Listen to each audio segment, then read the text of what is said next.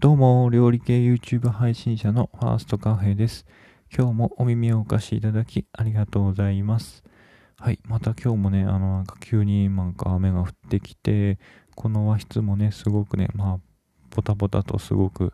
音が響いている感じなんですけれども、このマイクには入っているでしょうか？ちょっとわかんないんですけれども、まあ、やっていこうかなと思っております。はい、今回のテーマなんですけれども、質問にお答えしますというテーマで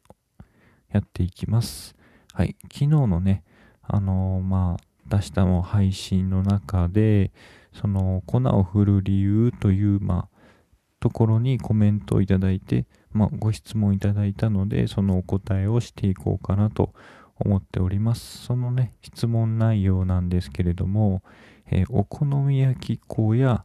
えー、たこ焼き粉、まあ、いわゆるミックス粉ですよね。それはその振ることによってよりダマがなくなるんですかというご質問やったんですが、まあ、つまりそのお好み焼き粉とかねそのたこ焼き粉はもう振るわなくてもいいんですかとかその振るったら余計にねその綺麗に生地が出来上がりますかっていうご質問かと思うんですけれどもそれぞれね答えていこうかなと思いますえっ、ー、とまずですねそのお好み焼き粉やミックス粉ですよね。を振ることによって、より生地が綺麗になるか、綺麗に混ざるかって言いますと、そこはね、あの、おそらくそれはないということでして、えー、そもそもですけど、そのミックス粉っていうのは粉が100%入ってるわけではないんですよね。あの、お砂糖が入っていたりとか、まあ、香料の部分が入っていたりとかね、そのお砂糖粉ですね。粉100%で入っていますと、粉同士がくっついたりして、湿気たりして、まあ、団子状になったりね、してしまうことによってダマになるというようなことなので、粒子レベルに見ると、まあ、粉と粉の間にミックス粉はね、その砂糖が入っていたりだとか、違う物質が入っていることによって、まあ、サラサラとしたような状態になってるというわけなんですね。えー、なので、その粉を振る必要はないですかっていう質問に対しては、振るった方がね、より虫だとか、虫の卵とか髪の毛とかね、下手したらゴミが入っている可能性もなきにしもあらずなので、振るった方がより親切ですけれども、その、振るわなくても、あの、綺麗に作っていくことはできると思います。ですが、振るうことによって、その異物の除去というところはできるので、振るった方がね、より安心安全に、その、なんだろう、作っていけるかなと思っております。ですので、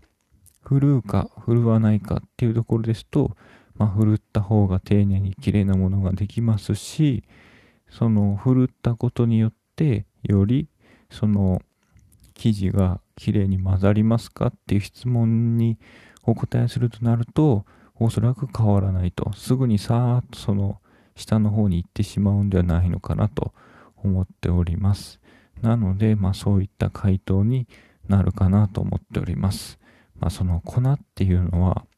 まあ全般的に振るった方が、その、いいですよね。やっぱ虫の寝床になったり、その、なんだろう、卵を植え付けるところになってしまいますので、一度袋を開けてしまいますと、そのね、密閉できるその容器に入ってたらいいんですけども、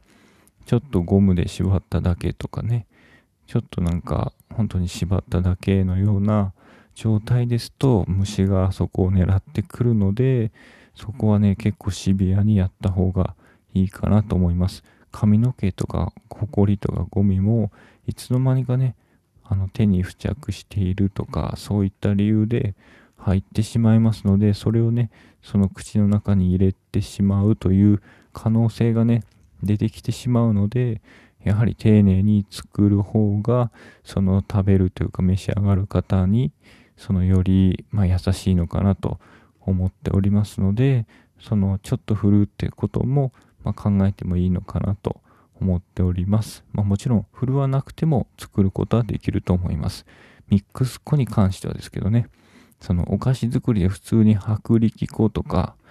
アーモンドプードルとかはもう100%振るった方が綺麗にできますし、むしろ失敗しちゃうのでね。